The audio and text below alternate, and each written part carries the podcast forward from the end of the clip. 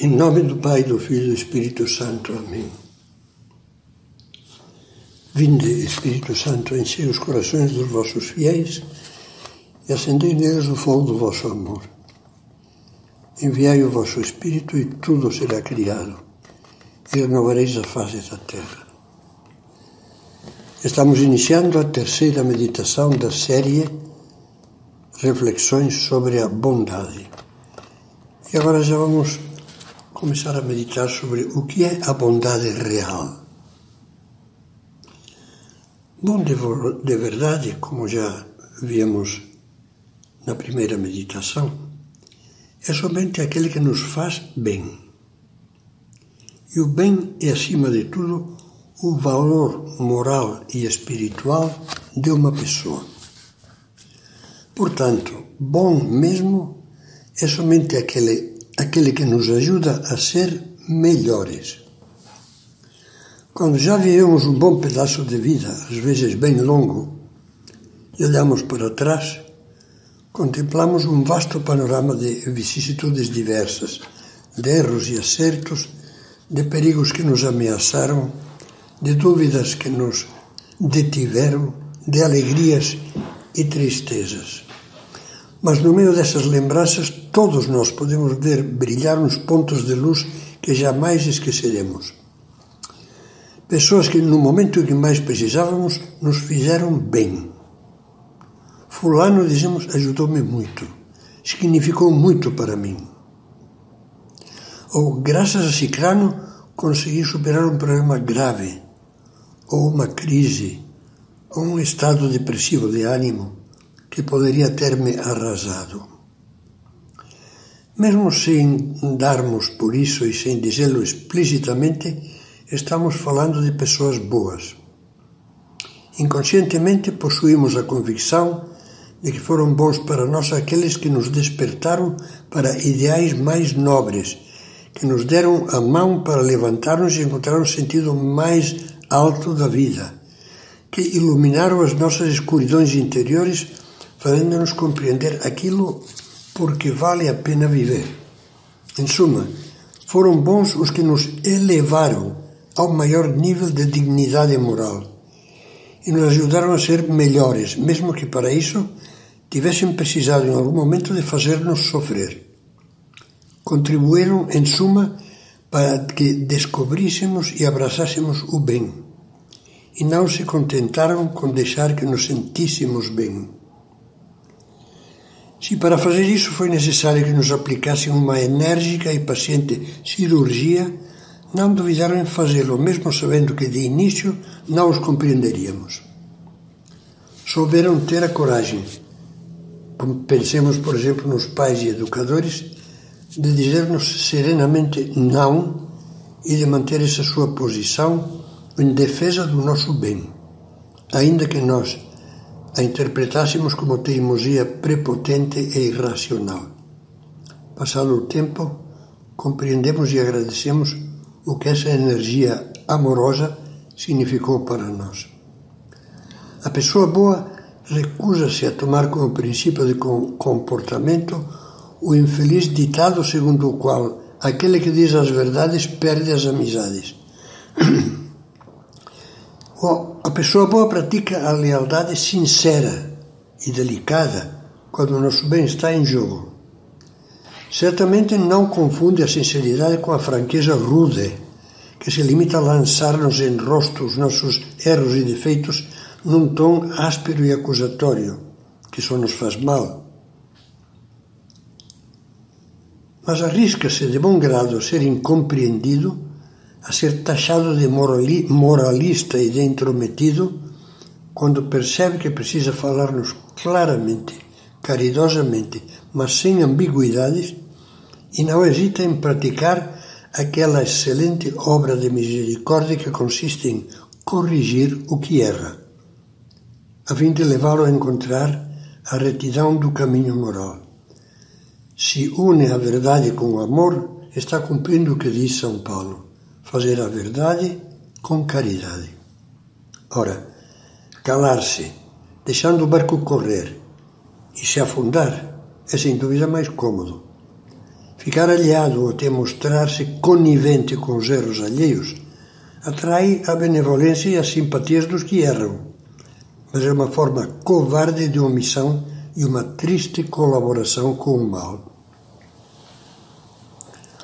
Homem bom é, portanto, aquele que exerce sobre nós uma influência boa, uma influência que tem como efeito elevar-nos, ajudar-nos a alcançar, dizíamos, uma maior altura moral. Por isso, o homem bom tem principalmente uma qualidade: o dom de despertar-nos do sono espiritual, da letargia moral, da mediocridade e da acomodação que todo mundo faz, num ambiente que está paganizado e desmoralizado. É alguém que nos impele a olhar para cima e nos ajuda, sobretudo com o seu exemplo, a ver a bondade verdadeira como uma meta acessível. O ambiente que nos cerca leva-nos facilmente a ser medíocres. Os idealistas são poucos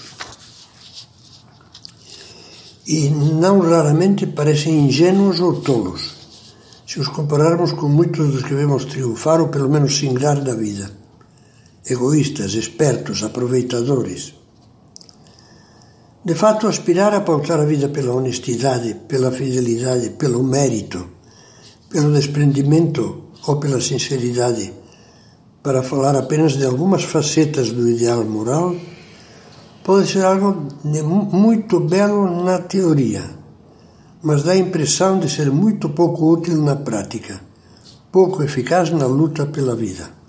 Na selva do mundo, parecem apagar-se as, as fronteiras que distinguem o bom do bobo. Daí que lá no fundo muitos prefiram ser como todo mundo. E você já sabe que como o mundo anda atualmente, isto é se precipitar num plano inclinado para baixo que pode afundar a pessoa. Se o idealismo maior lhes bate às portas da alma, essas pessoas o afastam com desconfiança.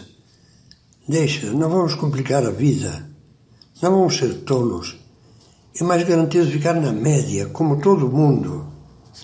Aqueles ícaros que pretendem voar muito alto com asas de cera acabam despencando no chão.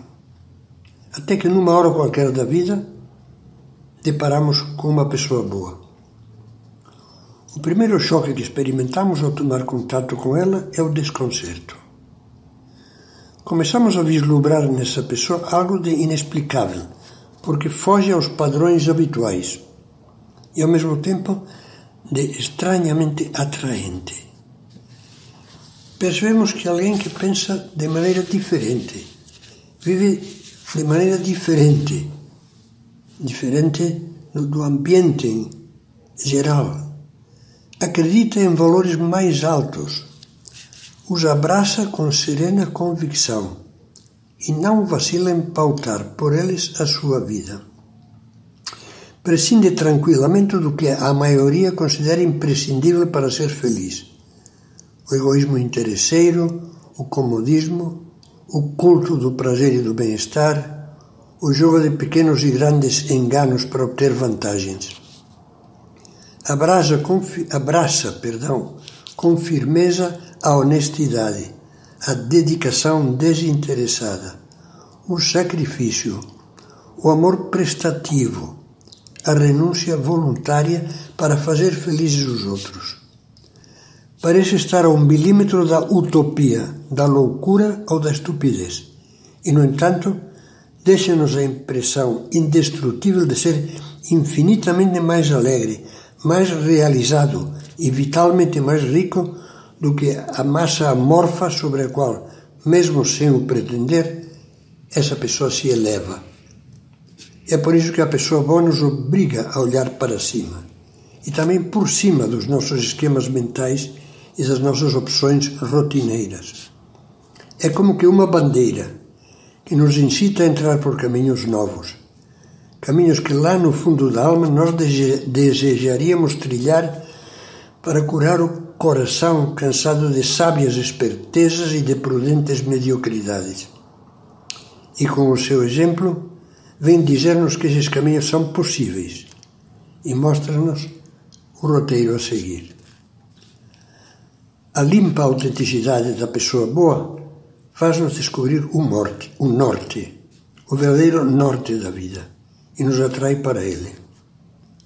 Dessa pessoa irradia sem palavras um apelo que nos sugere o seguinte: vale a pena viver assim. É possível viver assim. Se nós o conseguíssemos, alcançaríamos a plenitude de paz e felicidade que sempre sonhamos e ainda não conquistamos.